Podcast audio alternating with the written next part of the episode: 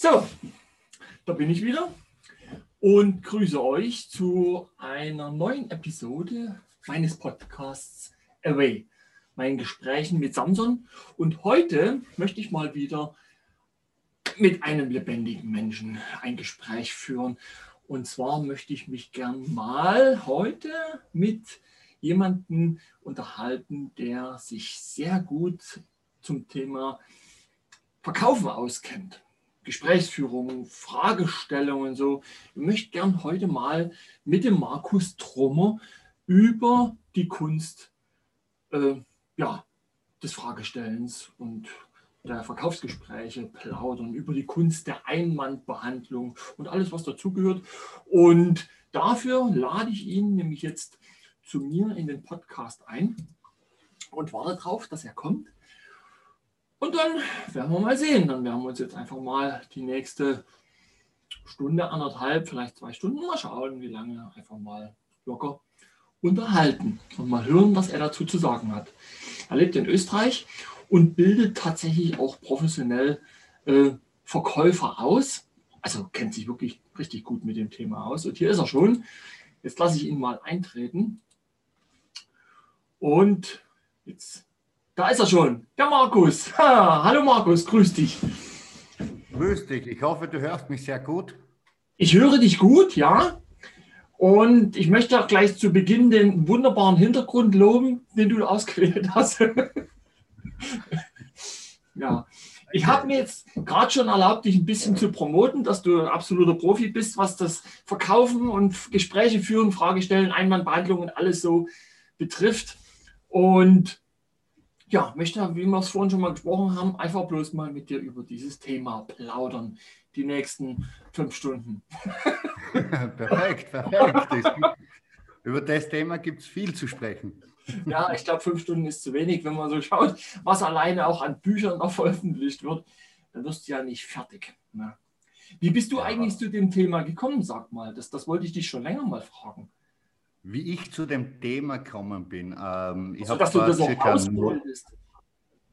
Ja, vor neun Jahren habe ich ähm, die Chance bekommen, dass ich von meiner damaligen Firma aus gesundheitlichen Gründen ähm, gekündigt wurde. Und das war damals für mich, ähm, im ersten Moment war das nicht so gut.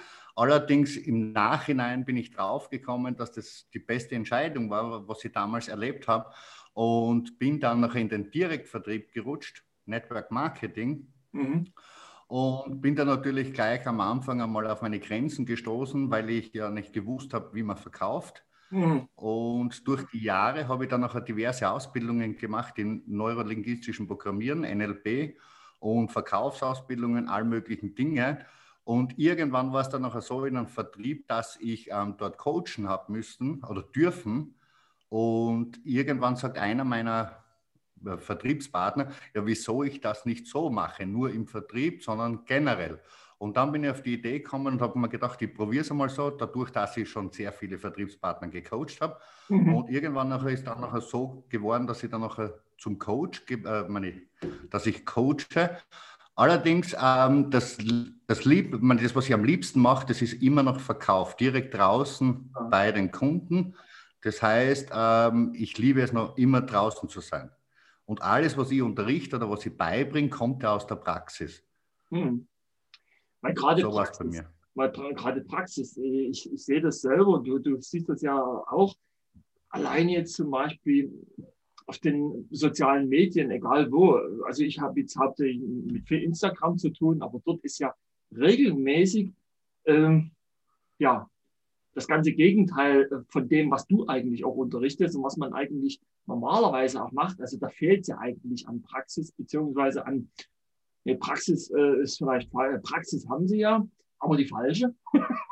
Wenn ich dann manchmal eben sehe, wie stümperhaft im Grunde versucht wird, Gespräche zu beginnen. Heute hatte ich erst wieder eine, eine Anfrage, eine Sprachnachricht. Ähm, da wurde ich erstmal, ja, mehr oder weniger ja, äh, bemüht, wurde mein Profil gelobt und dann wurde gesagt, ich frage mich, ob du damit Geld verdienen willst. Doch, ja gut, dann musst du dir aber auch selber die Antwort geben. Ne, habe gar nicht weiter darauf reagiert. Wir haben ja gar keine Fragen mehr richtig gestellt. irgendwie habe ich den Eindruck, dass das Fragestellen an sich irgendwie auf der Mode gekommen ist. Wie siehst du das?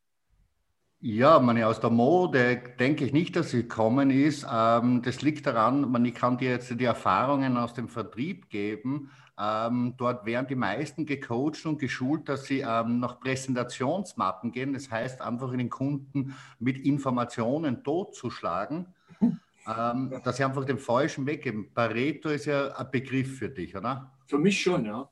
ja. Aber können wir ja vielleicht gerade noch mal kurz drauf eingehen, weil es da, wenn der Podcast gehört wird, vielleicht den einen oder anderen gibt, der damit nichts anfangen kann.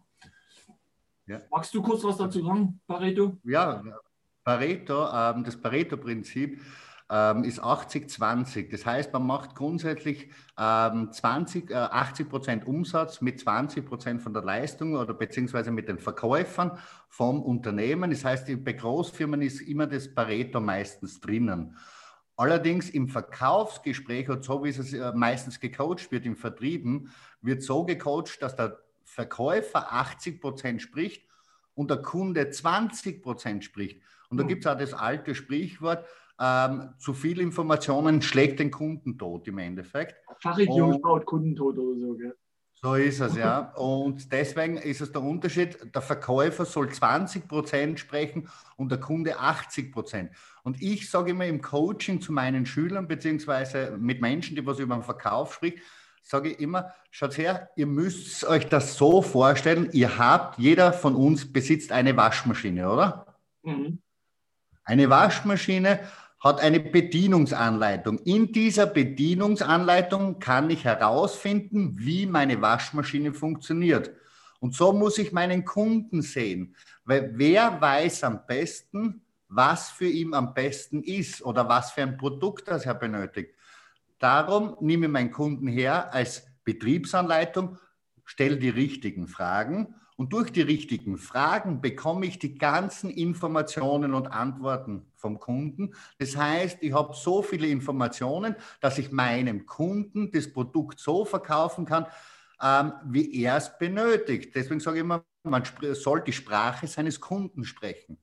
Und ja. das ist aber nur möglich, wenn ich die richtigen Fragen stelle. Durch richtige Fragen bekomme ich die richtigen Antworten. Und das ist aber das, was meistens falsch unterrichtet wird. Und deswegen ist auch das Problem, dass die Leute im Verkauf draußen generell einfach den Kunden erschlagen mit Informationen. Denn es gibt ja verschiedene Farbtypen von Menschen mhm. und die sollte man im Verkauf wissen. Da redet man von Rottypen, Grün, Blau und Gelbtypen. Mhm. Der rote ist der dominante, der blaue ist detailliert, das heißt, der braucht Detail. Der grüne ist eher mehr der Familienmensch und der gelbe ist eher der, der was Anerkennung benötigt. Mhm. Und wenn ich diese Farbentypen oder diese Menschentypen nicht auseinander kenne, dann präsentiere ich natürlich mit einer Präsentation an Kunden alle Informationen.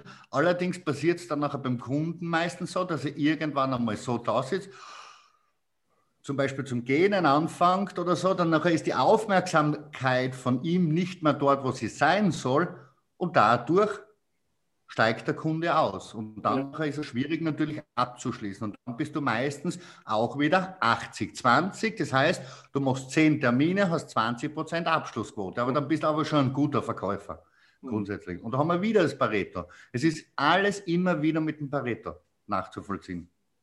Du, weil, du, weil du gesagt hast, die Sprache des Kunden sprechen, das ist ein richtig guter, äh, ein richtig gutes Stichwort. Das habe ich die letzten Tage sehr häufig beobachtet und mit Freunden und mit meiner Freundin besprochen, weil mir das ganz besonders jetzt gerade bei Instagram aufgefallen ist, dass da werden Dinge kommuniziert oder wird in einer Art und Weise auch kommuniziert, die der Kunde gar nicht verstehen kann teilweise. Und das Krasseste, was mir da jetzt gerade erst vor einer Woche oder zwei Wochen passiert ist, da schrieb mir oder da schickte mir einer, ich glaube aus der Schweiz, mhm. eine Sprachnachricht und die habe ich tatsächlich fast nicht verstanden. So, dann habe ich ihm geschrieben, bitte sag mir, was du willst, ich verstehe es nicht. Da hat mhm. er mir wieder eine Sprachnachricht geschickt. Ich habe die wieder nicht verstanden. Und ich verstehe einiges aus der Schweiz, also weil ich ja lange Zeit in der Schweiz war. Aber das war noch dazu genuschelt und irgendwie insgesamt undeutlich, katastrophal. Mhm. Und dann habe ich ihm das erneut mitgeteilt und dann kam noch verschärfter, und das habe ich dann verstanden, er könne ja mal im Dialekt sprechen. Da, du Idiot, ich sagte nun schon, dass ich nicht verstehe, dann schreib es mir doch. Und zum Schluss dachte ich, wenn, wenn ich ins Ausland gehe, dann weiß ich, dass ich die Sprache der dortigen Bewohner sprechen lerne, also sprechen muss, damit die mich verstehen. Aber hier im Lande, da gehen wir davon aus, dass jeder uns versteht. Dabei spricht jeder seine eigene Sprache. Und so wie du sagst, wir sind ja alle unterschiedlich, obwohl es ja ständig heißt, wir sind alle gleich. Ne? Mhm. Aber doch sind wir alle unterschiedlich.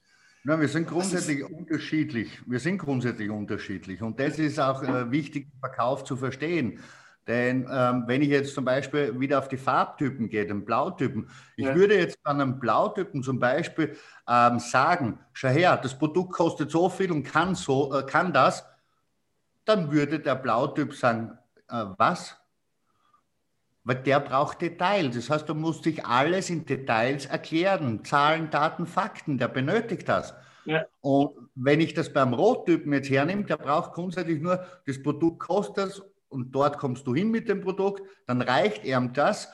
Allerdings, wenn ich da anfange mit Zahlen, Daten, Fakten, dann sagt ein Rottyp und versteht nichts mehr. Ja. Und das meine ich mit der Sprache deines Kunden. Und das ist generell in jeder Kommunikation, egal wo ich bin. Die Kommunikation ist immer wichtig, indem dass ich diese Sprache spreche wie mein Gegenüber. Ja. Und da kommt es auch ständig, also mir wird es, wie gesagt, in der letzten Zeit ganz besonders bewusst, wie, wie wichtig eigentlich das gerade eben Fragen stellen ist. Und vor allen Dingen, wie man die Fragen stellt. Ich meine, es gibt ja genügend Fragemöglichkeiten. Ne? Und welche Fragemöglichkeiten, welche, welche Art von Fragen be, be, bevorzugst du oder was empfiehlst du, wie du, wie man ein Gespräch sinnvoll äh, inspiriert beginnt? Weil viele Fragestellungen äh, ermöglichen gar keinen Dialog irgendwie. Also Mhm. Ja, wenn ich jetzt, was weiß zum Beispiel, äh, ganz kurz noch, wenn ich zum Beispiel zu dir käme, ich bin jetzt ein Verkäufer von, was weiß ich, Webseiten, keine Ahnung, und ich klingel an deiner Tür und sage, hey, grüß dich, ich bin Andreas und ich baue Webseiten und ich kann das und das und das und jenes und ich bin Profi hier und da. Brauchst du Webseiten? So, wie inspiriert ist diese Frage, äh, wie, wie sehr inspiriert dich diese Frage daraus, einen Dialog äh, entstehen zu lassen, als Beispiel? Ja, ja wenn ich jetzt äh, das Beispiel jetzt hernehme, äh, ich baue Webseiten im Endeffekt und was für eine Webseite brauchst du oder was für eine möchtest du, ähm, da würde ich mehr, viel mehr ins Detail gehen. Wie erklärst du dir, dass es Menschen da draußen gibt, die Webseiten bauen? Wie erklärst du dir sowas? Zum Beispiel. Oder auf was legst du Wert bei einer äh, Webseite? Auf was müssten wir achten? Ja, das ist ja dann äh, die Art und Weise, wie du es jetzt machen würdest. Aber nur die Frage, also jetzt zum Beispiel die Frage, auf die du dann schlicht nur mit Ja oder Nein antworten kannst.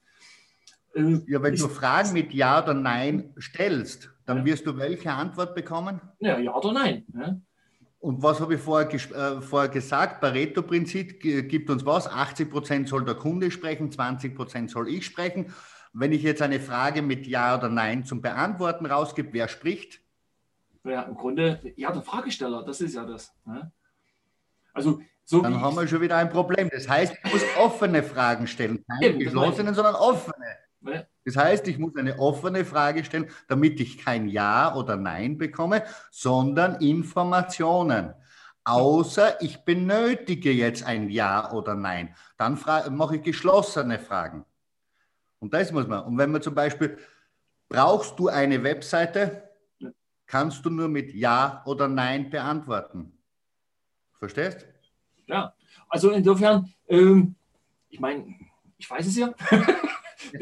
Du schon, aber vorher. ne, äh, weil ich habe manchmal den Eindruck, dass eben der große Unterschied äh, zwischen geschlossenen und offenen Fragen überhaupt nicht klar ist. Das, darauf zielt jetzt eigentlich meine Frage ab. Ja. Und ich habe vorhin erst mit, mit unserem Jungen halt gesprochen, äh, habe ihm klar gemacht, dass Fragewörter mit W beginnen. Ja? Zum Beispiel. Ja, Zum Beispiel. Ja? Und äh, manchmal wird das ja, ja, vielleicht auch in den letzten Jahrzehnten, wenigen Jahrzehnten gar nicht mehr so intensiv auch äh, gelehrt an den Schulen. Da wird immer mal bloß auch begründet, ja, du verstehst, der weiß ja, was ich meine. Ne? So. Wär, da wären wir wieder in einer Behauptung. Das heißt, du stellst eine Behauptung. Ja. Eine Behauptung, du weißt ja, um was es geht. Das ist einfach nur eine Behauptung. Ja, eben. Ne? Und das ist oft im Verkaufsgespräch auch nicht gut, wenn ich Behauptungen aufstelle, mhm. sondern eher da ist es wieder besser, wenn ich in eine Vermutung gehe. Ich vermute mal zum Beispiel, dass das du auch weißt, oder? Zum Beispiel, dann würde ich, äh, würde ich wieder eine offene Frage und würde auch nichts behaupten, sondern vermutlich. Ich kann mir vorstellen, dass du das weißt. Allerdings bin ich mir nicht zu 100% sicher, ob das wirklich so ist. So, ja, genau. Das ist ja dann ein kompletter Satz mit Punkt, auf den ich auch gar nicht unbedingt reagieren muss oder kann. Und wenn du ja dann, mhm. wie du sagst, ein Oder hinten anhängst, dann bin ich ja wieder gezwungen, irgendwie darauf zu reagieren. Irgendwie, weil wir ja irgendwie mental darauf äh, konditioniert sind, auf eine Frage zu antworten. Gell? Ich glaube, ja, das ist wieder der, der Punkt, das ist ein gutes Thema, dass das jetzt anspricht. Ähm, äh, Menschen sind ja im Grunde genommen, ähm, ja, wie soll ich denn sagen, Sie haben gelernt im, als Kindesalter, wenn Sie eine Frage be gestellt bekommt, dass Sie automatisiert eine Antwort geben, weil unsere Mama hat uns ja damals schon gesagt, ähm, wenn du eine Frage bekommst, dann gib eine Antwort. Ja. Jetzt sind die Menschen so weit, dass sie jedes Mal bei einer Frage grundsätzlich auch eine Antwort geben. Und deswegen wissen wir, wenn wir eine Frage stellen, der andere gibt eine Antwort. Und so kann man natürlich Kommunikation führen. Und es ist wieder ein Verhaltensmuster beziehungsweise ein Glaubenssatz, den was unsere Mama uns ja eingetrichtert hat. Und Glaubenssätze wissen wir grundsätzlich die meisten Menschen, was ist ein Glaubenssatz? Ich glaube, dass Wenn man das Wort zerlegt, sagt das alles Glauben und Satz. Ja, ist gesetzt, also wie in der Druckerei ist Satz und Druck. so ist es. Wenn du, das, wenn du das jetzt ein bisschen bewusst entübst, über längere Zeit, mhm. und das verinnerlicht, dann kannst du ja im Grunde dann äh, das umkehren, weil wenn du auch weißt, dass er äh, derjenige, der das Gespräch führt, der die Fragen stellt, also wer fragt, führt, dann kannst du ja mhm. auch geschickt, statt zu antworten, eine Frage zurückschieben. So ist es. Um dann quasi die Kontrolle wieder zu gewinnen. Weil, weil viele sagen, ja, wenn der Fragen stellt, wie soll ich denn die Kontrolle gewinnen, wenn der mich immer alles fragt? Ich kann doch gar nicht. Ne? Ich muss doch antworten. Ne? musst, das, du immer, musst du immer antworten? Nein. Und das liegt daran, weil wir auf das programmiert worden sind, weil die, unsere Eltern ja schon gesagt haben, wenn wir eine Frage gestellt bekommen, dann gib eine Antwort. Allerdings, ich zum Beispiel, ich mache das Gegenteil. Das heißt, ich gebe eine Frage zurück und übernehme das Gespräch. Ja. Und das ist der Punkt, wenn jetzt im Verkauf ist es wichtig, Fragen zu stellen. Und so wie du das vorher gesagt hast, natürlich mit Training und das musst du im Unterbewussten verankern. Denn sonst was passiert, wenn dich nämlich einer eine Frage stellt, ist es automatisiert, dadurch, dass du es jahrelang so trainiert hast, du gibst sofort eine Antwort. Ja. Darum muss man das auch trainieren. Deswegen hast du da vollkommen recht. Das ist, das ist schon fast wie Reflex. Also manche, manche ja, antworten ja reflexartig. Und dann ja oftmals noch ja, nicht, ohne drüber nachzudenken. Ne? Einfach so. Und das liegt wieder daran, das liegt wieder daran wegen dem Unterbewussten. Ja. Wir haben ja ein Bewusstsein und wir haben ein Unterbewusstsein. Und wenn man sich da ein bisschen auskennt, das Unterbewusstsein ist stärker als das Bewusstsein. Darum funktioniert es auch automatisch. Weil zum Beispiel Schuhbänder binden, das machen wir unbewusst. Wir brauchen nicht mehr nachdenken. Und so ist es auch mit den Antworten. Da denkt man im ersten Moment nicht nach, sondern wir geben sofort gleich eine Antwort. Das macht unser Unterbewusstsein. Das heißt, unser Autopilot. Also im Endeffekt, wenn du in ein Verkaufsgespräch gehst, insbesondere, solltest du zwingend bewusst dabei sein. Und dich nicht bloß, äh, vermute ich jetzt mal, nicht bloß vorbereiten, sondern auch wirklich bewusst in der Situation sein, damit du nicht versehentlich wieder irgendwie von deinem Unterbewusstsein gecached wirst und dann wieder bloß ins Agieren, äh, ins Reagieren verfällst. Ja? Also, wenn du ins Reagieren verfällst, dann bist du in der Argumentation.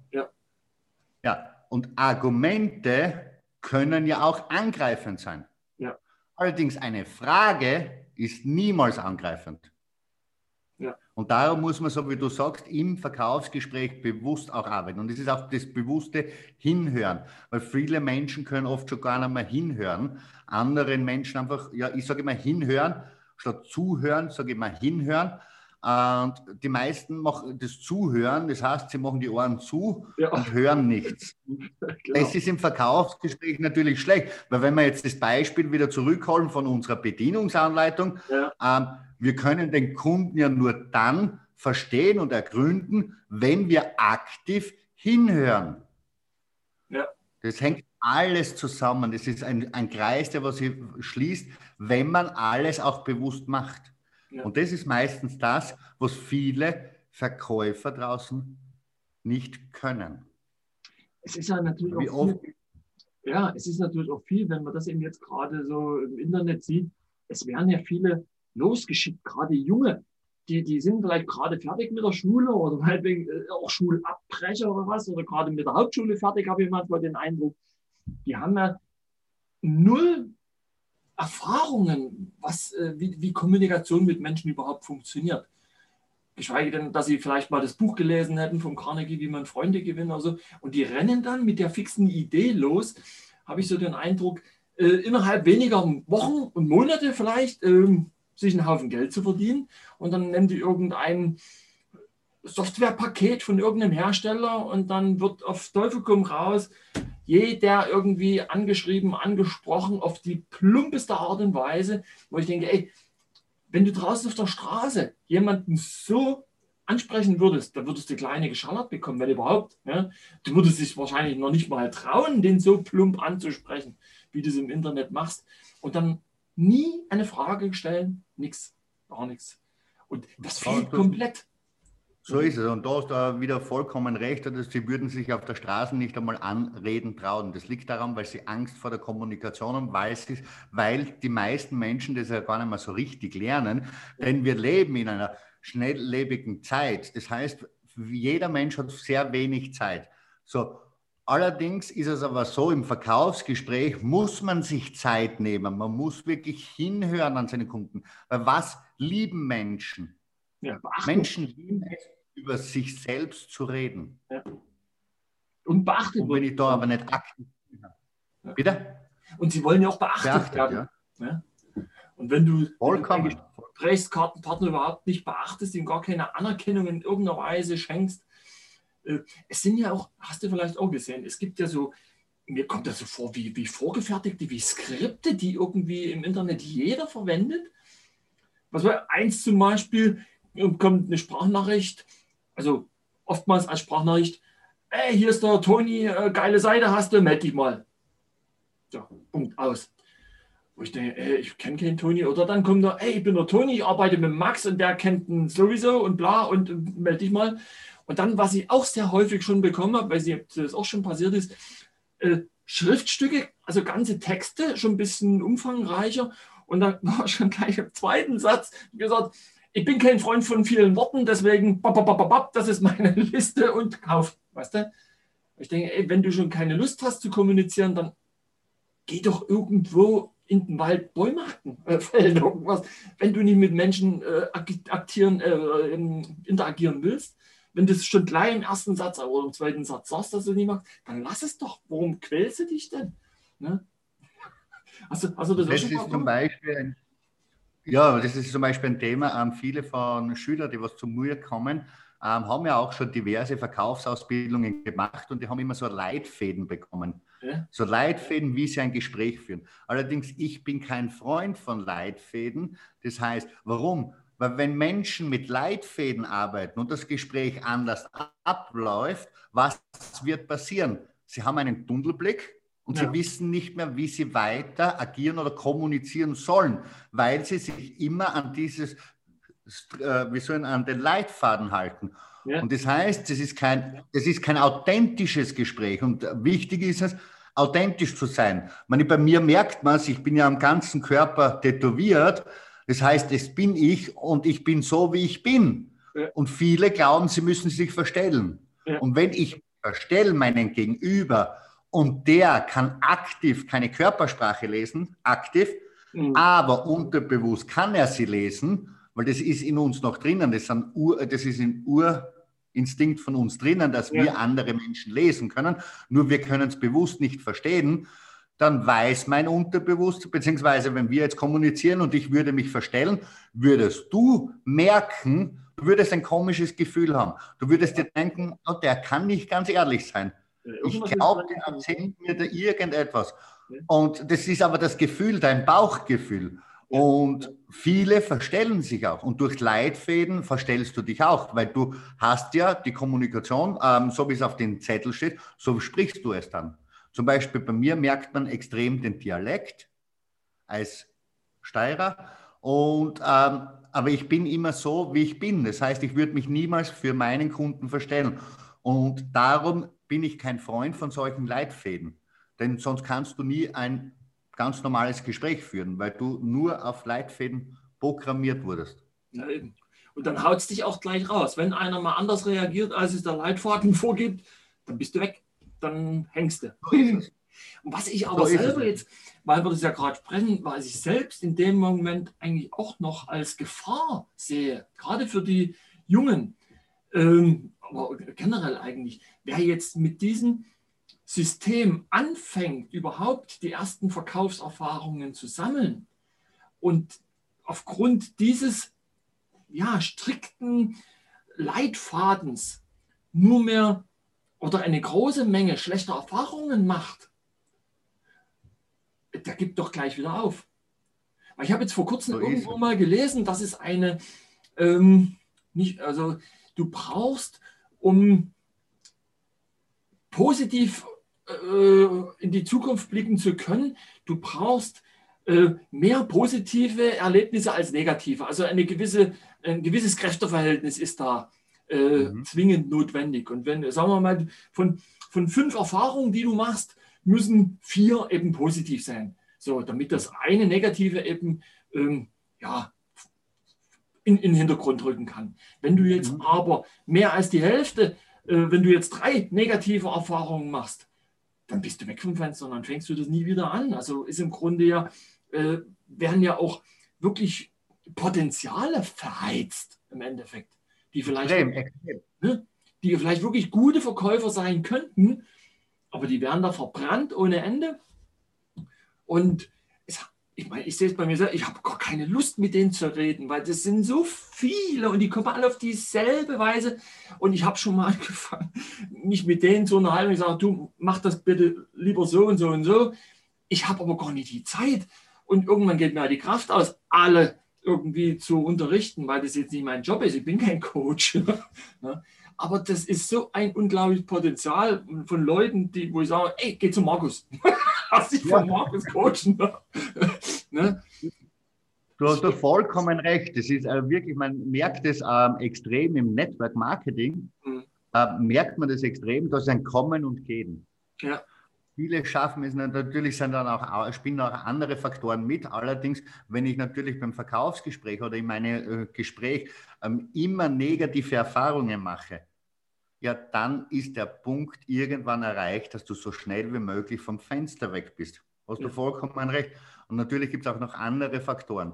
Und meistens ist es so, ähm, was ich erlebt habe in meinem Netzwerk, Erfahrungen von ähm, die äh, diversen Ausbildungen, die ich dort bekommen habe, äh, wenn ich nicht damals Sportler gewesen wäre, der einen extremen Ehrgeiz hatte, hätte ich, hätte ich es niemals geschafft. Was hast du Sport gemacht? Habe, wieder? Was hast du Sport gemacht? Ich habe früher Thai-Boxen und meine Thai-Boxen und äh, MMA gemacht. Okay.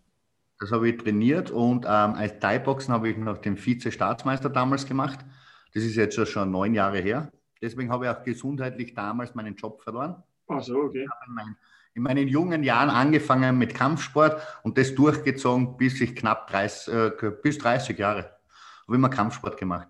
Mhm. Und dadurch, dass ich durch meinen Sport damals den Kampfsport gemacht habe, war ich wirklich so ehrgeizig. Darum konnte ich nicht aufhören, denn ich wollte einfach mehr und mehr und mehr. Mhm. Und durch den Sport hast du den Ehrgeiz natürlich und du gehst deinen Weg. Du machst weiter, du machst weiter, du fällst auf den Mund, du machst trotzdem weiter, du fällst immer wieder auf den Mund, du machst trotzdem weiter, ja. weil du das auch jahrelang so gelernt hast.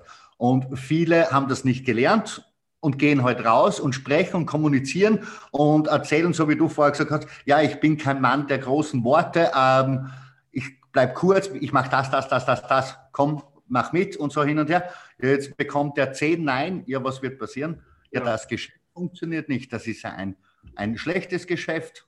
Und ja. dann kommt das alles zustande. Eben, eben. Ja. Hm? Jetzt hast du, jetzt machst du aber selber eben auch die Ausbildung. Wie schaut es bei dir eigentlich mit der Ausbildung dann aus? Wie, wie, wie läuft das? Äh, Gerade jetzt in, in Corona-Zeiten. Ähm, ja, bei, bei, mir in der Corona-Zeit, ich habe früher sehr viel offline gemacht. Offline sage ich immer, ähm, bei mir im Schulungsraum ja, haben wir trainiert mhm. und mittlerweile habe ich das ganze System online umgestellt. Das heißt, ähm, Schüler von mir lernen online über mhm. Videos und wir haben dann auch Live-Trainings. Das heißt, mit mir live dann auch das Training, wo wir das alles dann noch per Zoom machen, so wie wir jetzt zum Beispiel ja. über Video. Ja, das gerade mit dem Zoom, das hat sich ja gerade im letzten Jahr als richtig hilfreich irgendwie herauskristallisiert. Ja. Ne? Diese Corona-Krise funktioniert es heute sehr viel online. Die, ich meine, die Dinge, die haben ja sowieso nicht immer nur eine Seite. Ne? Eine Münze hat ja zum Beispiel auch, es hat immer zwei Seiten, aber eigentlich hat die Münze ja drei Seiten, weil den Rand hat sie ja auch noch. Ne? Und gerade ja. wenn wir das jetzt wegen Corona sagen, fällt mir ein, äh, und in Kombination mit Network Marketing. In dem Network-Unternehmen, in dem ich äh, bin, da war Anfang des Jahres war auch die Frage, um Gottes Willen, wie können wir denn jetzt mit diesen ganzen Lockdowns und diese ganze veränderte Situation unsere äh, Schulungen weiter abhalten? Wie geht denn das? Und einer unserer Direktoren hat gesagt, normalerweise haben sie ähm, ja, große Hallen angemietet und wo dann zweieinhalbtausend Leute reinpassten. Und da mussten sie schon eine halbe Million Euro Kaution hinlegen. Das haben sie dann natürlich über äh, Eintrittskarten etc. wieder reingeholt. Aber das war mal ein Haufen Geld für zweieinhalbtausend Leute. So, und jetzt ging das alles nicht mehr. Jetzt waren sie ja schon alle fast vom Kollabieren, vom, vom Hyperventilieren. Wie, wie können wir jetzt weitermachen? Und abgesehen davon hat ja Network Marketing allein im vor, vorigen Jahr extrem zugenommen irgendwie. Das hat ja gar keiner prognostizieren können. Und jetzt haben sie aber festgestellt, äh, wir versuchen es mal mit Zoom insbesondere. Und dann haben sie für lächerliche 7000 Euro einen Zoom-Webinarraum äh, im Endeffekt gekauft. Und dort haben dann 40.000 Leute reingepasst. Ich frage mich, ob die jemals zu den, zu den Offline-Conventions zurückfinden. es ist ja Oh ich, denke mal, ich denke mal schon, dass es wieder zurückgeht, auch in den Offline-Bereich, denn ähm, wir Menschen brauchen ja den persönlichen Kontakt mit anderen Menschen. Ja. Wir, äh, wir, brauchen das, das ist ein wichtiger Bestandteil von uns. Ähm, aber es wird natürlich sehr viel online gemacht und es wird auch weiter. Man merkt auch, ähm, Online-Marketer und die ganzen äh, Berufe ja. nehmen stark zu in dieser Zeit. Ja. Und das Online natürlich, ähm, die Schulungen, die Coaching kann man natürlich auch so machen. Das ist ja kein Thema. Ähm, allerdings, das Offline ist halt dann noch ganz noch was anderes. Gell? Das ist halt wirklich das persönliche mhm. Kennenlernen, wirklich persönlich mit den Menschen kommunizieren und nicht nur alles so übers Telefon. Ich freue mich schon wieder, wenn wir zurückkommen. Ja, ich mich, ich mich auch. Also im Augenblick belastet mich persönlich jetzt noch nicht so sehr mit dem ganzen Lockdown, aber in meiner Familie, meine Freundin immer wieder gejammert, oh, ich will mal wieder raus, mal dies, mal jenes. Gestern waren wir spazieren und haben, weil es hat jetzt geschneit ohne Ende. Das hat vor über einer Woche angefangen, dachte, ja, morgen wird es wieder weg sein, aber Pustekuchen, es, es hört nicht auf zu schneien. Und gut, jetzt pausiert es gerade. Ein paar wenige Flocken tanzen hier bei mir vor dem Fenster, aber sonst, wir hatten jetzt äh, 15 Zentimeter Neuschnee plötzlich. Und gestern sind wir spazieren gegangen. Mhm und da habe ich in meinem Heimatort, der auch ein bisschen größer ist und von dem ich noch nicht alle Ecken kenne, trotzdem ich ja schon fast 50 bin, habe ich einen Skihang gefunden. Den kannte ich gar nicht. Richtig, mit Schlepplift und so. Und der, der geil, toll. Aber der war gesperrt. Da konntest du nicht runterfahren. Nicht bloß, dass der Lift nicht ging, der war gesperrt. Da war unten ein Zaun und oben ein Zaun, da konnte keiner fahren. So, da denke ich schon, ey, so Zeit, dass mal wieder hier, dass alles sich ein bisschen lockert. Und vor allem, ja, das Anfassen oder das, diese Nähe spüren. Ne? Aber, das brauchen wir Menschen. Aber gerade das, das Thema Kommunikation und wie, wie man miteinander kommuniziert, ist ja, glaube ich, gerade im letzten Jahr ähm, da ist ja die Wertigkeit plötzlich gestiegen. Irgendwie. Jetzt ist jedem insbesondere aufgefallen, wie wichtig das doch ist. Weil oftmals draußen hat man es gar nicht gebraucht. Ich zum Beispiel, mhm. ich hatte ein paar Jahre im Außendienst gearbeitet und meine, du kennst mich, du weißt, ich rede auch gern und viel. Ne? Und ähm, ich hatte ein Produkt verkauft an die Industrie, was so eine hohe Qualität hatte, dass es für sich selber sprach. Also es gab eigentlich nichts Schlimmeres als das, aber auch nichts Besseres eigentlich als das. Ich musste gar nicht selber viel reden. So. Und als ich dann aber von da weggekommen bin und wieder ins Network Marketing oder eben gerade durch diesen ganzen Lockdown jetzt gedacht ich möchte über Internet was machen, dann stand ich nämlich vor der Herausforderung und dachte, scheiße, wie rede ich mit den Leuten? Jetzt habe ich kein Produkt, was sich für sich selber spricht. Ne? So, wie, wie, wie mache ich denn das mit Einwandbehandlungen? Und ich habe ja auch zum Beispiel, ne? wie, wie gehe ich denn ja. drauf ein? Jetzt war ich das selber nicht mehr gewöhnt. Und äh, auch das Zuhören oder Hinhören, wie du das sagst. Ne? Und äh, wie mache ich das? Verflixt. Dann muss ich unbedingt was, was, was, was lernen. Und auf dir, auf, während dieser Suche, muss ich sagen, bin ich der der über den Weg gelaufen, also über die, die andere Plattform über Savas und so. Und äh, das, was ich so zum Beispiel von dir äh, gelernt habe, das war eigentlich genau das auch, was ich äh, gesucht hatte. Es gibt natürlich noch mehr zu, zu lernen, weiß ich, bin da noch nicht fertig. Aber das denke ich, das ist so essentiell, das ist so viel essentieller geworden im letzten Jahr. Das muss eigentlich jeder braucht das. Weil du kannst ja nicht ohne Waffen in den Krieg ziehen, also sage ich mal. Ne? So. da hast du vollkommen recht. Ähm, und das, das, Wichtigste ist ja im Verkauf die Kommunikation. Ja. Und das Thema Einwände, dass man die Zuschauer äh, erklären. Äh, meistens ist es ja so bei Verkäufern, dass sie ein oder zwei, von mir aus auch drei Einwände bekommen. Auf einmal rennt der Verkäufer davon, weil er nicht in der Lage ist, ähm, zu antworten, beziehungsweise er geht in Argumentationen über und verhedert sich im Gespräch oder so. Und das ist einfach ein ungutes Gefühl für die Verkäufer und deswegen ist es ihnen am liebsten, wenn sie keine Einwände bringen. Aber man muss als erstes einmal verstehen, was ist ein Einwand? Ein Einwand ist im Grunde genommen nur ein Glaubenssatz eines Kunden. Weil wenn wir jetzt hernehmen, den Einwand keine Zeit, zum Beispiel, ja. ja. Zum Beispiel. Standort also meine, ich, oder? Jetzt meine Frage an dich, wie viele Stunden Zeit hast du am Tag? Ja, du, ich bin, ich bin abgefüllt bis Oberkante Unterlimpe. ja, aber wie viel Zeit, äh, wie viel, äh, sagen wir so, ähm, der Zeiger geht bei dir ähm, auf der Uhr. Wie viele Stunden läuft der bei dir? Ja, Für auf, einen Tag? Ja, auf 24 Stunden. Ja, ich habe auch 24 Stunden. Ja. Komisch, im Grunde genommen haben wir gleich viel Zeit. Nur die Frage ist, wie nutze ich die Zeit? Ja. Das ist immer die Frage. Und deswegen, wenn er jetzt ein Kunde sagt, keine Zeit, ist es im Endeffekt nur ein Glaubenssatz, weil er hat ja gleich viel Zeit wie ich. Allerdings die Frage ist, wie er die Zeit halt nutzt. Und wie vorher schon angesprochen habe, was ist ein Glaubenssatz?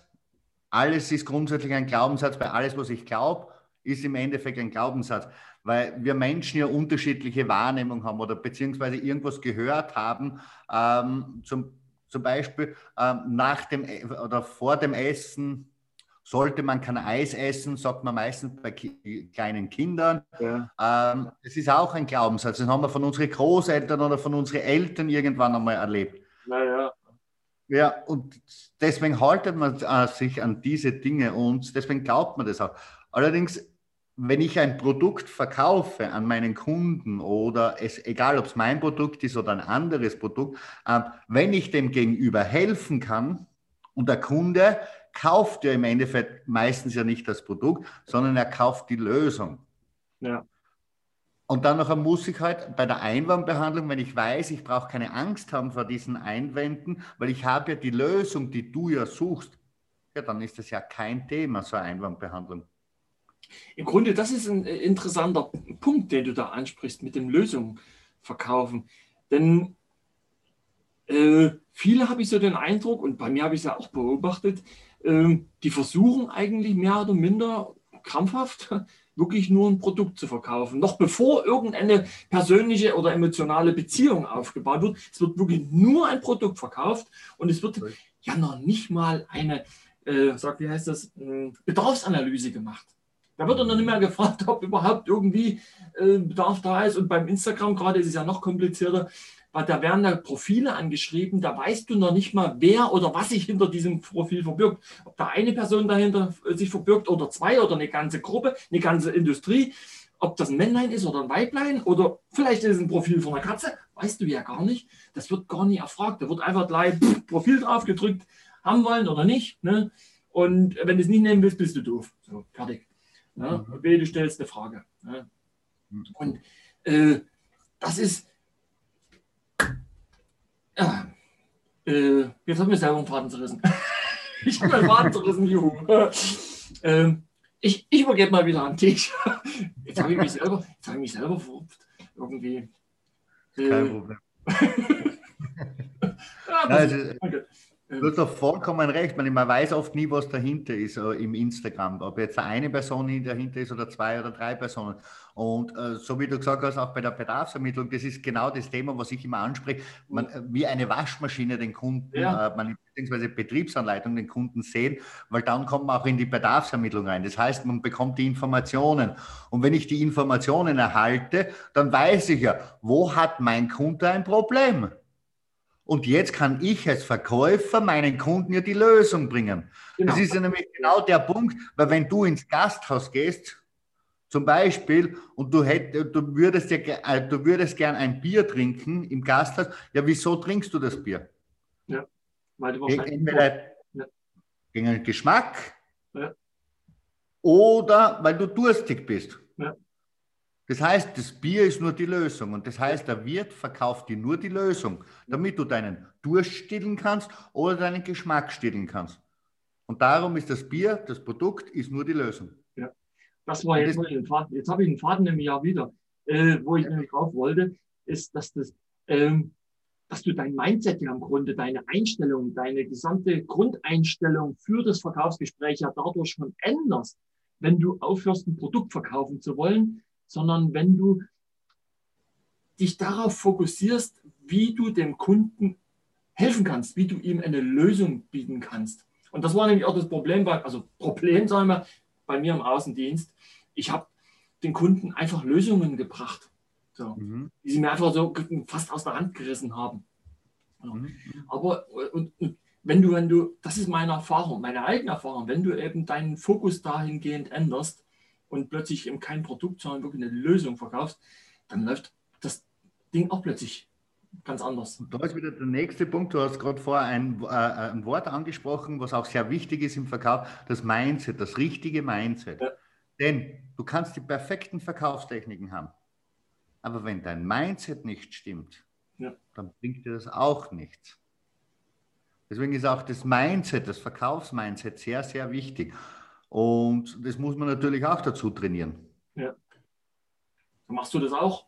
Machst du das, ja, das genau mit deinen Schülern, oder? Das ist, das ist alles, alles dabei. Das ist alles dabei bei der Ausbildung. Das ist ganz wichtig, das Mindset. Weil oft ist es auch so, viele wollen natürlich äh, äh im Network Marketing erfolgreich werden und Network Marketing zum Beispiel aufbauen. Mhm. Ähm, die kommen natürlich auch zu mir, weil ja, sie müssen ja lernen, die Kommunikation mit Menschen. Ja. Und kommen sie zu mir. Und dann ist aber mal wichtig auch das Mindset. Und meistens haben sie dann noch eine Blockade selbst im Kopf, wegen mhm. ihrer Vergangenheit, dass sie oft auch mit anderen Menschen nicht sprechen können. Ja. Weil sie Angst haben davor, ja. so wie du vorher gesagt hast. Und deswegen versuchen sie ähm, zwanghaft und krampfhaft auch online über Nachrichten schicken ja. und solche Dinge. Und deswegen gibt es ja online auch die Möglichkeit, solche Dinge auch zu kaufen. Die Nachrichtenschreiberei, wie du das machst und so weil genau das Problem ist, weil sie kommunikativ nicht gelernt haben, mit Menschen zu sprechen. Und dann ist schon mal der erste Schritt, wie gehe ich auf den Menschen hin, wie kann ich das Gespräch eröffnen. Und das ist auch eine Mindset-Arbeit. Ich habe jetzt vor kurzem mal so ganz lapidar, eigentlich ein bisschen amüsant äh, und mit dem Schmunzeln gesagt, Mindset ist Einstellungssache. Weil viele kommen nämlich und können tatsächlich, und das Manchmal bin ich selber auch ein bisschen davon überrascht, aber die können mit diesen ganzen Anglizismen die jetzt gerade in den letzten zwei, drei Jahrzehnten über uns äh, ergossen wurden, gar nichts anfangen. Die wissen dann mit simplen Begriffen wirklich nichts anzufangen. Die, die können die nicht einordnen. Und dann kommst du mit solchen Sachen wie Mindset und dann sagst du, was ist denn das? Keine Ahnung. So. Und äh, dann habe ich jetzt zum Beispiel mal so ganz für mich mit dem Schmunzeln gesagt, Mindset ist Einstellungssache. Und dann wird es den Leuten plötzlich wieder klar. Ne? Die Art und Weise, wie du denkst, wie du an die Sachen rangehst. Ne? Ja, und da, da, hast du vollkommen recht, Einstellungssache. Und ich sage immer, Einstellungssache, Schrauben am Köpfchen. Ja, ja. wieder zum Schrauben anfangen, die Einstellungen dorthin zu stellen, dass man wirklich auch versteht, um was es geht, beziehungsweise das Verhalten, wie man sich verhaltet oder wie man Gespräche führt. Ja. Weil das ist ja etwas, äh, braucht man ja nur hernehmen, unsere Jugend, wo sitzt unsere Jugend, was macht unsere Jugend, im meistens den ganzen Tag. Ähm, größtes Manko ist das Telefon. Ja. Wir tun heute SMS schreiben, bevor wir ein Gespräch führen. Und das ist mir damals, ich glaube, das ist jetzt drei oder vier Jahre her, bin ich ähm, in einem Kaffeehaus gesessen. Mhm. Gegenüber von mir sitzen zwei Jugendliche, mhm. beide das Handy in der Hand und schreiben sich gegenseitig Nachrichten. Ja, das ist schon, das ist, glaube ich, schon heutige Kommunikation. Ja, schicken Sie gegenseitig Bilder hinterher. Das ist die heutige Kommunikation, bevor man ein Gespräch, die, die, sind wirklich dort eine Stunde gesessen und haben vielleicht zwei, drei Sätze miteinander gesprochen, die restliche Zeit nur am Handy. Ja. Und deswegen lernen sie die Kommunikation oft nicht mit anderen Menschen. Ja. Das ist aber einer der wichtigsten Punkte. Oder was, was ich auch beobachtet habe, ist, es verbreiten sich immer mehr so auch Abkürzungen. Es werden Abkürzungen. So, es wird ja dann teilweise um SMS-Stil gesprochen wo wir als ältere Generation waren, was, wovon redest du? Wenn die Jungen dann plötzlich kommen und sagen, lol, äh, lol, hä, wo, wovon redest du? Wer ist gestorben? Was? weißt du? Oder, äh, es, ich meine, die Sprache entwickelt sich ja sowieso ständig. Ich meine, wir sehen es auch in Deutschland, haben wir jetzt wieder Diskussionen geführt, Rechtschreibung ändert sich und die ganzen Reglements. Und jetzt kommen die Kinder und unser Junge, der äh, kam und sagt, er braucht wieder irgendwas, um in der Schule zu flexen. Ich sage, ja, ich habe einen Trennjäger im Keller liegen. Ne? Wie, was ist das? Ich sage, du wolltest doch was flexen, oder? Da im Keller liegt die Flex. Was ist denn das? Wir haben wir völlig aneinander vorbeigeredet. Ich musste mich dann von ihm äh, aufklären lassen, denn Flexen ist nicht etwa das Zerteilen von Bauteilen, äh, wie ich es äh, kenne, sondern angeben prahlen. Okay, okay. Flexen. Ach, und dann haben sie noch etliche andere Worte, wo man, ich brauche schon bald ein neues Wörterbuch. Jugendsprache und Deutsch. Da sind, wir, da sind wir schon wieder bei dem Punkt, ja. sprich die Sprache deines Gegenüber. Genau, eben. Ne? Wieder. Und dann, dann kannst du manchmal wirklich so effektiv aneinander vorbeireden. Ne? Man kann sich so dermaßen im Kreis drehen. Du hast unwahrscheinlich viel geredet, das ganze Gespräch war in irgendeiner Weise belebend, aber es geht jeder aus dem Gespräch raus und fragt sich, worum ging es eigentlich? ne?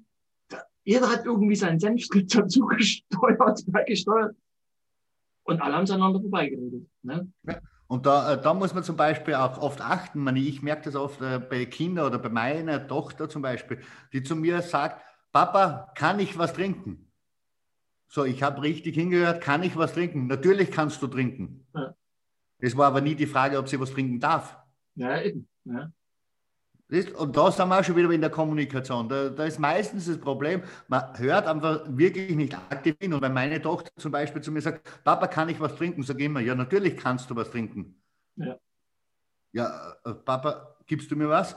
Mhm. Sag ich, das war niemals die Frage. Du hast nur gefragt, ob, ich, ob du was trinken kannst. Ja ja, die Gespräche, die haben wir ja hier auch. Wenn dann zum Beispiel auch, äh, Mama, kann ich Kekse? Äh, wo wir dann sagen, äh, wird es noch ein ganzer Satz? da fehlt doch noch was. Ne? Subprädikat Objekt irgendwie, schon mal gehört? Ne? das ist doch bloß die Hälfte. Ne? Wie, was kannst du Kekse äh, zerbröseln, dir in die Haare schmieren oder Klo oder spülen? Oder, ne? Genau so ist es.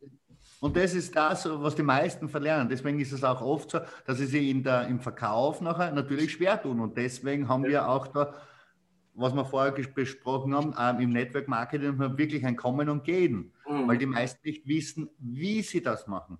Es fehlt meistens das Wie dahinter. Ja. ja und dann natürlich, um, da kann man den Kreis schon wieder schließen, äh, sich noch nicht mal darüber im Klaren sind, dass Frage, äh, Fragen im Grunde tatsächlich mit W-Fragen beginnen. Zum Beispiel, ja. So. ja. Da wird meistens rumgedreht. Was hat der Junge vorhin gesagt?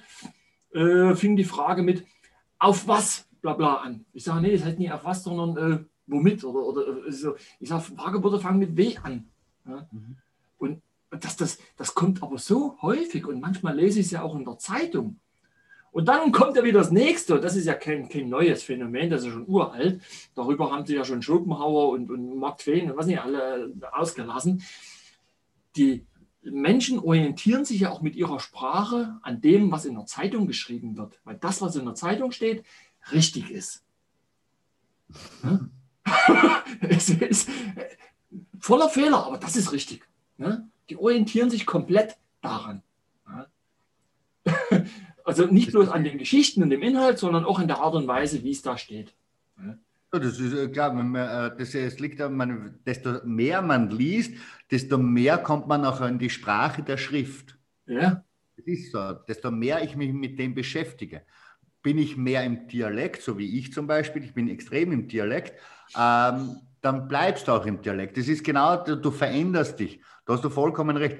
Und ob es jetzt äh, das, was in der Zeitung steht, richtig ist oder nicht, das lassen wir jetzt einmal dahingestellt von meiner Sicht aus.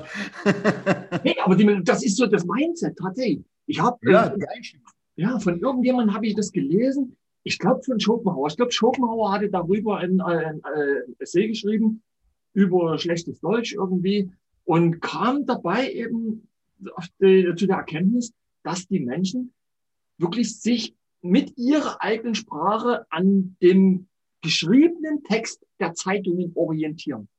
Mhm. Oder was Mark Twain? Ich, ist egal, ich müsste es raussuchen jetzt wieder. Aber das war, das war ganz, äh, äh, ja, äh, in, interessant eigentlich, wie er das mhm. so erklärt hat. Natürlich kann man das in Frage stellen, ob das alles richtig ist. Wir wissen alle, dass es nicht richtig ist, aber die Masse der Bevölkerung orientiert sich äh, daran und sagt, also so wie es in der Zeitung geschrieben steht, so ist das richtig. Das ist bestes Deutsch. Mhm. Das ist eine, eine, Einstellung, das ist halt auch ein Glaubenssatz. Ne? Glaubenssatz. Glaubenssatz. Und das funktioniert dann und darin orientieren sich. Ein ganz krasses Beispiel, passt vielleicht jetzt eigentlich vom Thema nicht hierher, aber äh, fällt mir in Zusammenhang ein. Ich habe vor Jahren, ich habe das auch gestern unseren Kindern erzählt, als Beispiel, äh, ich bin vor Jahren als Handwerker richtig auf der Walz gewesen und mhm. die, die Walz an sich, äh, dieses Reisen der äh, Gesellen, hat ja was Mystisches. Mhm, mh. Weil man das irgendwie, ich weiß gar nicht, ich habe schon ein paar Mal darüber nachgedacht, es ist von Informationen her im gesellschaftlichen Unterbewusstsein irgendwie verankert. Man kennt sie, auch wenn man sie noch nie gesehen hat. Man hat von ihnen gehört, sei es was weiß ich, Hans im Glück oder das Wandern ist des Müllers Lust, diese Lieder. Es ist irgendwie im Kulturgut enthalten und man muss sie noch nie gesehen haben, aber kennt sie. Man mhm. hat von ihnen gehört. So, und das ist was Mystisches. Man weiß nicht, wie das genau funktioniert. Man sieht sie dann irgendwann vielleicht mal, da kommen sie, da gehen sie und irgendwo arbeiten sie und äh, es wird viel darüber geredet. Aber wie das genau alles abläuft, ist der Masse des Volkes äh, unbekannt. So. Mhm, mhm. Und ich bin dann halt selber unterwegs gewesen, über vier Jahre, und wusste dann natürlich auch nach vielen Monaten irgendwann, wie das funktioniert, was ich machen muss. Das war dann Teil meines Lebens geworden. Und dann begegneten mir Menschen, alte Menschen, die haben mir dann erklärt, was ich mache. Mhm. Ich sage, das ist aber nie ganz richtig, was du mir hier erzählst. Doch, du machst das und das und das. Das weiß ich genau. Ich sage, das stimmt nicht. Doch, ich habe das in der Zeitung gelesen. ja, alles klar. Okay. ja, ist richtig. Du hast recht. Ich habe keine Ahnung von dem, was ich mache. das ist meistens so. Man, man liest es in der Zeitung und das, was in der Zeitung oder im Fernsehen gesagt wird. Das stimmt. So ist es. Genau so ist es. Und ja, da kann ich nicht mitsprechen, weil ich, ich schaue kein Fernsehen. Ich lese sehr viel und ja, bilde mich weiter. Allerdings am ähm, Fernsehschauen, Medien, das ist nicht mein Gebiet. Ja, gut, hin und wieder mache ich es jetzt auch mal. aber, aber primär äh, bin ich auch eher der Freund vom Lesen. Gibt es irgendein Buch, was du ganz besonders gern magst, was du irgendwie äh, empfehlen kannst? Ähm, was ich ein Buch, was ich gerne mag, oder Dings sage ich immer, man muss zwischen den Zeilen lesen. Ja. Zwischen den Zeilen, weil es ist sehr viel religi äh, religiöser Hintergrund dahinter. Und das sage ich immer, das Ausblenden, das ist das Buch Die Macht des Unterbewusstseins von Joseph Murphy. Ah, ja, das Murphy hat ja echt Buch. Murphy hat ja echt ziemlich gute Bücher geschrieben. Ne? Ja, ja, und das ist ein Buch, das was mir damals sehr viel geöffnet hat. Wirklich sehr viel geöffnet hat. Und meine, ich war damals ja nicht die Leseratte, ich war ja auch äh, in der Schule niemals ähm, ja, gut. Ich war wirklich schlecht in der Schule. Schule hat mich nie interessiert. Und ich habe dann mit ähm, 30 mein erstes Buch gelesen. Das war damals von Napoleon Hill, Denke nach und werde reich. Und ich habe das Taschenbuch gelesen, das war so dünn damals. Und ich hatte zwei Wochen im Urlaub gebraucht, dass ich das dünne Buch durchliest. Mhm. Weil früher äh, war das für mich äh, Lesen und Lernen, das war alles uninteressant. Und dann bin ich einmal auf einem Seminar gesessen mhm. und dann hat ein Trainer damals gesagt, wenn du täglich eine Stunde liest, dann liest du 365 Stunden im Jahr. Und 365 Stunden im Jahr ist ein Semester auf der Universität. Mhm. Und wie ich das gehört habe, habe ich mir gedacht, ja, irgendwie hat der recht. Ja. Und daraufhin habe ich zum Lesen angefangen und habe dann nachher wirklich ähm, Wissen aufgebaut und all diese Dinge. Und das war damals der Grund, auch die ganzen Ausbildungen. Und es war wirklich, ähm, und das Buch, die Macht des Unterbewusstseins, es hat wirklich sehr viel in meinem Kopf verändert. Mhm weil ich angefangen habe zu verstehen, wie der Mensch funktioniert. Und mein Lieblingsthema, was ich wirklich am liebsten mache, ist ja Menschenlesen, Körpersprache, mhm. und, ähm, die Kommunikation natürlich und wie funktioniert das Gehirn eines Menschen. Ja, das ist ja eh faszinierend, oder? Ja, und das ist das, das sind meine Gebiete, wo ich wirklich gerne auch lese und wo ich auch gerne daran arbeite. Und wo ich sehr viel Wissen auch gelernt habe und beziehungsweise ich weiß auch, wie es funktioniert und deswegen auch der Grund neurolinguistische Programmierung, NLP. Und das macht mich glücklich, solche Dinge. Und Körpersprache lesen ist etwas, das was wirklich viele Menschen verlernt haben. Mhm. Aber es ist sehr, sehr interessant. Ja. Und ich muss jetzt sagen, man, ich habe ja einen zweijährigen Sohn und bei dem zweijährigen Sohn merkt man extrem die Mimik und die Gestik. Ja. Wenn wenn du etwas sagst zu ihm, du merkst es extrem beim Kindern und deswegen, ich habe in dieser Zeit meinen Sohn regelmäßig beobachtet und es ist wunderbar, wenn du wirklich das Verhalten des Menschen oder auch von kleinen Kindern auf ähm, studierst. Das also ist sehr sind noch so unverfälscht. Ne? Die, sind noch, die sind noch unverfälscht, die sind noch richtig authentisch. Ne? So, so ist es, die sind extrem authentisch. Und was ich auch irrsinnig gerne tue, das ist einfach in ein, in ein Lokal mich reinzusetzen, meine Arbeit mitnehmen, einen Kaffee trinken und einfach Menschen beobachten. Das ist klasse, ja. Das ist wirklich etwas, das könnte ich stundenlang machen. Mhm. Das ist wirklich wie ein Training, sage ich immer. Ja. Weil die Macht, das, Unterbewusstsein, Körpersprache, das sind einfach Dinge, die was wir grundsätzlich meistens verlernt haben. Ich habe das auch oft, sehr oft habe ich das gemacht. Und auch gerade während meiner Wanderjahre habe ich sehr oft, da war ich ja so oder so auch entschleunigt, weil ich ja nicht nur gearbeitet habe, sondern auch gereist bin und dann, äh, ja, dann war ich im Grunde auch ein bisschen zeitlos und habe mir alles ein bisschen in Ruhe angeguckt und habe dann manches Mal einfach nur irgendwo in der Stadt gesessen, auf einer Bank und habe die Leute beobachtet. In irgendeinem Park oder was. Da erinnere ich mich gerade an eine sehr schöne Begebenheit in Karlsruhe. In Karlsruhe war das. Äh, da bin ich aus dem, da habe ich in der Jugendherberge übernachtet irgendwie und bin recht früh aufgestanden und raus. Hatte noch kein Frühstück äh, äh gehabt. In der Jugendherberge gab es, glaube ich, keins. Ich bin dann raus. Es war schon ein heller Tag, also war irgendwann im Sommer, glaube ich, oder früher auf jeden Fall. War es früh um sieben oder so, oder vor sieben, war es schon hell. Und dann bin ich gelaufen und habe mich in dem ganzen Trubel, was da, die, die Stadt fing gerade an zu pulsieren. Die Leute sind alle aus ihren Löchern gekrochen irgendwie. Da habe ich mich auf eine Bank gesetzt und habe das ganze amüsante Treiben lächelnd beobachtet. Und es wurden immer mehr Leute. Und ich konnte sehen, wer verschlafen hatte und wer in Eile war und wer entsprechend ruhig aufgestanden und auch schon gefrühstückt hatte. Das war alles zu sehen. Und die waren, aber die Masse war in Hektik. So nach dem Motto, ach, der Wecker klingelt, ah, zehn Minuten habe ich noch, zehn Minuten habe ich noch, weißt du, und dann, oh, scheiße, viel zu spät, und dann los, und, und dann noch nicht, mal, noch nicht mal frisiert und dann die Tasche unterm Arm, die Jacke schief zugeknöpft oder irgendwas. Und in all diesen Trubel äh, entgleistet dann noch eine Straßenbahn. Die setzte dem Ganzen die Augen noch auf irgendwie. Und dann ging gar nichts mehr. Das war köstlich. Das war echt köstlich. Dann äh, wäre mal alle fünf Minuten eher aufgestanden, hättet alle mal ein bisschen ruhiger angefangen, dann wäre vielleicht durch die Straßenbahn durchgefahren, wer weiß. ja, und das ist, das ist genau der Punkt. Wir leben wirklich in einer Zeit, äh, schnelllebigen Zeit. Ist, äh, die Menschen nehmen sich grundsätzlich auch nicht mal Zeit, solche Dinge wirklich einmal zu beobachten oder so. Wie, wie viele Menschen sitzen wirklich am, im Garten beziehungsweise irgendwo in einem Park auf einer Wiese und machen einmal nichts? Ja, das sind echt wenige. Ne? Ganz wenig. Ja. Und da ist zum Beispiel ein guter Film, Piece of Warrior, ja. haben wir damals kurz einmal angesprochen. Das ist zum Beispiel auch ein, ein Film, der was mir wirklich ähm, sehr gefällt und wo du wirklich, ähm, den muss man sich halt öfters anschauen, damit man wirklich auch versteht, beziehungsweise, dass man wirklich auch alles mitbekommt. Weil meistens ist es so beim Fernsehen, dass wir einen Film anschauen und nur ein paar kleine äh, Momente rausholen, aber mhm. desto öfter, dass du den Film anschaust, desto mehr fällt dir an Dingen auf. Und das sind so, so Dinge, da, das ist mein Element. Ja. Also genau Film hat, dieser Film ist auch tatsächlich wunderbar. Das Buch habe ich leider nicht gelesen, aber den Film habe ich schon, glaube dreimal gesehen.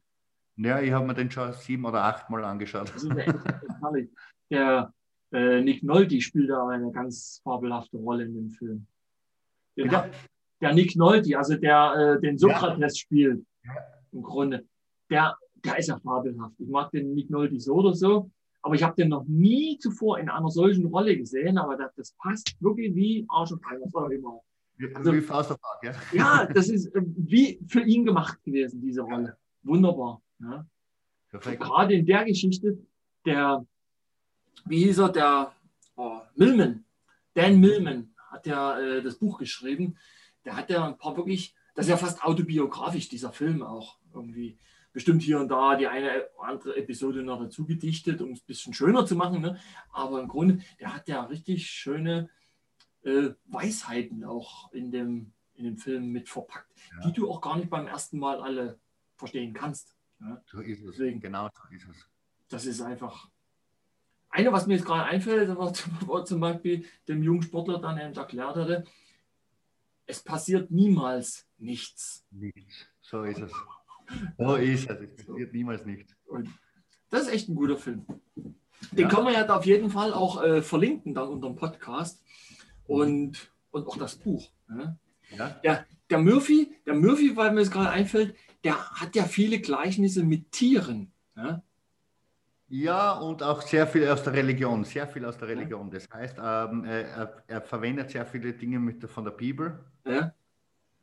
Ähm, und deswegen sage ich, den religiösen Aspekt äh, ließ ich nicht mit, sondern ich ließ wirklich zwischen die Zeilen. Ja. Und ähm, ich gebe es auch oft meinen Schülern, mhm. auch wenn sie so fragen, dann sage ich immer, lest das Buch, aber das Religiöse weglassen und wirklich zwischen die Zeilen lesen.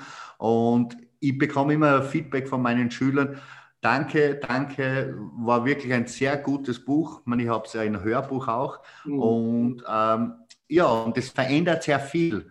Das verändert sehr viel in dem Menschen, der was es sich anhört, denn du verstehst gewisse Dinge anders. Und ich, da war damals mein, mein Mentor und mein Trainer in NLP, der sagt damals noch zu mir, Markus, Glaub mir, wenn du diese Ausbildungen alles machst, wird der Tag kommen, wo du sagst zu mir, die Welt steht nicht mehr lange.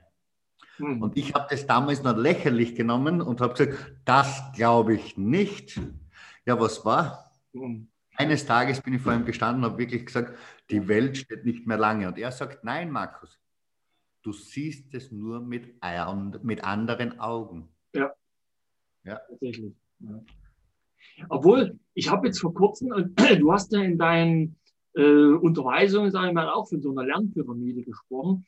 äh, hast dir gezeigt, es gibt äh, äh, eine Pyramide, habe ich jetzt gesehen, die aussagt, dass Lesen allein eigentlich äh, zu wenig bewirkt. Ja. Ne? ja. Das Lesen, Lesen allein zu wenig bewirkt. Du musst halt auch in die Praxis gehen. Du musst es tatsächlich dann auch äh, äh, verankern, wie auch immer. Aber so gar nicht zu lesen, kann, glaube ich, auch nicht die Lösung sein. Weil ja, persönlich ist Lesen auch, äh, ja, ja, na, das, äh, das, das, das, Ganze, äh, was du jetzt angesprochen hast, das hat das Thema damit zu tun. Ähm, deswegen habe ich am Anfang immer gesagt, äh, alles, was ich erlerne anderen, kommt aus der Praxis. Das heißt, ähm, es hilft gar nichts. Es hilft nichts, wenn du was lernst, wenn du was liest, allerdings das niemals anwendest. Genau. Das, dann dann äh, macht die Ausbildung nicht, lerne nicht, weil das macht gar, kein, gar keinen Sinn, weil du hast Nehmen wir mal an, Beispiel Schule. Wir haben in der Schule so viele Dinge gelernt über alle möglichen Dinge, über die Bergen, über den Flüssen. Ja, wie lange haben wir das behalten? Nicht lange. Das ist klar, weil wir das ja nur nicht umgesetzt haben. Und wenn wir jetzt dahergehen, zum Beispiel als Kinder unser Schuhband, äh, zu, unsere Schuhbänder zu binden, ja, wie oft haben wir die Fehler gemacht, dass wir es nicht gekönnt, äh, richtig gemacht haben, all möglichen Knoten ist passiert. Allerdings, desto öfters wir das gemacht haben, desto einfacher wurde es. Und so ist es generell mit dem Lernen. Ähm, wenn du was lernst, dann halte dich daran, ich sage immer die 72-Stunden-Regel, 72 mhm. Stunden heißt immer, wenn man was Neues erlernt, sollte man es innerhalb von 72 Stunden anwenden. Ja. Und dann sollte man es auch umsetzen. Das heißt, wenn ich heute zum Beispiel eine, eine Technik oder irgendwas erlerne, innerhalb der 72 Stunden sofort anwenden, sofort. Und das perfektionieren, weil nur durch die Wiederholung wirst du perfekt in dem, was du machst. Und das will ich einfach vermitteln in den Kursen und in der Ausbildung, dass, dann, dass sie das einfach verstehen. Weil wenn sie das nur durchlesen und mir zuhören, dann war es reine Zeitverschwendung. Für sie, nicht für mich, für ja. sie. Und das will ich damit vermitteln.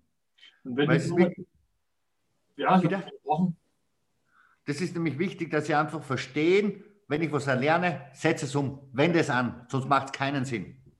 Insofern, wenn du es ja so, so zeitnah umsetzt, hast du ja auch die Möglichkeit, ein positives Erlebnis für dich zu gewinnen.